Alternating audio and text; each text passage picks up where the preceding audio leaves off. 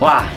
口罩终于解封了哦，心情也要开始解封了。那准备去哪里呢？我们准备出国去吧，准备好我们的行李箱，准备好我们的护照。可是要先确定一下我们的护照是不是过期了呢？哈，最近为了排护照，大家都怎么样花很多时间。接下来我们要好好想想，我们可以到哪里呢？沙滩、阳光、比基尼啊，我来了。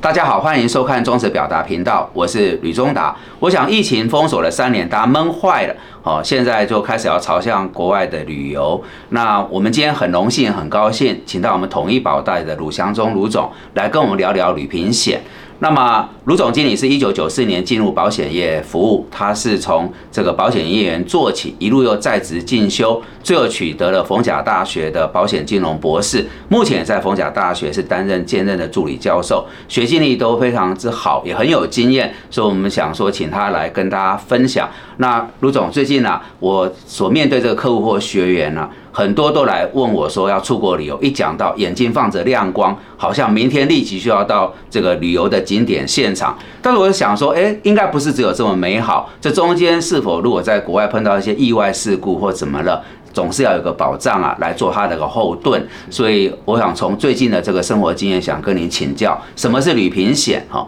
那购买旅行险要注意哪一些事情？那旅行险在实物上它到底有什么意义跟功能？好，谢谢李副总的介绍哈。现在出国旅游已经是大家非常渴望的一件事情哈，大家已经准备好行李箱哦，准备好这个护照哦，准备开始规划国外的一个旅游行程哦。不管亚洲团、欧洲团哦，都是大家只要能够飞出国哦，就是一个很开心的一件事情的哦。但是根据我们以往的经验，在这个人生地不熟的环境哦，这个除了旅游要注意安全之外哈，这个个人的财务哦也非常的一个留意。尤其在国外啊，窃盗也很多哦。那发生这个旅游的过程当中，就造成一个遗憾的事情。那一般我们出国旅游呢，会买的一个保险叫做旅游平安保险哈。顾名思义，就是在海外旅游的过程当中，可能产生的一些突发状况啦，或者疾病啊，或者意外事故，甚至导致店家的财务损失，这个都可以透过现在的保单来做风险的移转。哦，那事实上我们现在在买保险有很多不一样的样态哦，有跟寿险公司投保的，也有跟产险公司投保的。那事实上它的保障内容范围是不太一样哦。举例来讲，诶，产险公司为什么是大家比较能够考虑的一个商品选项呢？因为它通常会增加一个叫海外的一个突发疾病，甚至海外的急难救助的功能。哦，举一个例子，我们到海外就医，我们并没有健保身份呢。但是我们没有健保身份，我们可能会产生海外的紧急垫付费用。那这个垫付费用可能少则五千块美金，哦，多则一万块美金。那对旅游的人来讲，就是一个很大的负担了，哈。所以如果在海外旅游平安保险的规划当中，第一个要注意到我的保险额度应该要足够。那所谓的足够的概念，就是说，哎，我万一发生意外事故的时候，我这些财务损失是不是能够透过保险啊的一个机制？来帮我转嫁我的风险。那我们最近呢，也有实务上哦，客户在夏威夷发生的这个旅游的过程当中，哎，只是一个简单的这个癫痫发作。这个癫痫发作在急诊的过程当中，光是急救的医疗费用就大概产生一万块美金，光是门诊哦，还不含住疗住院费用。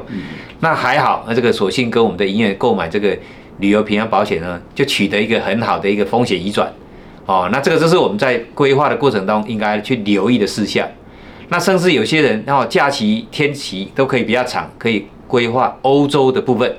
所以，如果你规划的行程是前往欧洲地方的话，要特别留意，因为欧洲有一个叫申根条约，所以到欧洲的一个境内的国家，它要达到一个一定的保险额度，那通常大概就是要将近一千万的一个保险额度哦。所以这个是一个最基本的一个门槛。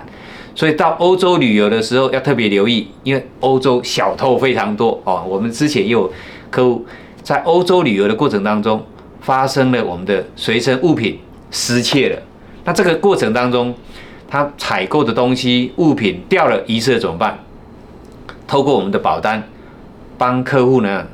减少一些财务的损失，因为一个 LV 包包、一个爱马仕的包包可能动辄几万块、几十万。透过保险的一个购买，就移转了一个我在海外财务损失的风险哈。所以我们在买保险的过程中，一定要特别留意，这个都是个人的财务损失，还是小事哈。那事实上，我们有看到很多在国外哦发生这个意外事故的，哦，像前几年大家可能比较有印象哦，像以前这个林志玲哦，在这个境外骑马跌倒受伤，这个时候可能就需要透过所谓的海外急难救助系统，那这样一趟回来的成本基本上大概就是两百万台币啊，哦，如果我有海外急难救助的一个规划，那事实上可以透过保险公司这个服务，帮我们减轻这方面的一个损失哈，这个是一个。大家可能在旅游规划的过程当中，一定要去想到的哦。一般跟寿险公司投保，通常它的内容就会比较阳春。为什么？因为寿险公司大概就是提供意外身故、残废跟意外医疗的保障为主哦，跟突发疾病。但是其他衍生的这些功能，可能就是产险公司的这个旅平险。附加内容会相对丰富许多哦，所以因此呢，很多人在国外旅游的过程当中，倾向是跟财产保险公司的旅游平安保险哦，这个来购买。那当我们在购买的管道非常多元哦，像除了传统我们在机场哦，就是服务那些怎么样来不及事先购买的人，所以机场也可以购买旅游平安保险。另外呢，有一些人他可以怎么样，透过网络上哦搜寻比较，那也可以在网络上点选找到自己。所喜欢的这个保险公司点选啊，旅游平安保险。另外一种就是透过业务员，那通常透过业务员来购买保险，它一个好处是，第一个业务员他大概可以做一个建议，甚至跟你分析可能遇到的一种状况。通常我们遇到的一些经验，很多人在买旅游平安保险的过程当中，因为看到费用，哇，他就是选最便宜的。事实上，在海外旅游的过程当中，应该要考虑到。你可能突发的一个状况，哦，现况，所以再来规划你需要的一个内容啊，跟条件，甚至可能是保险额度。事实上，保险额度来讲的话，我觉得是一个非常重要的关键，哦，这个一般人在自行购买的时候，哦，可能是比较容易忽略到的一点的哈。那提供我们的观众做参考。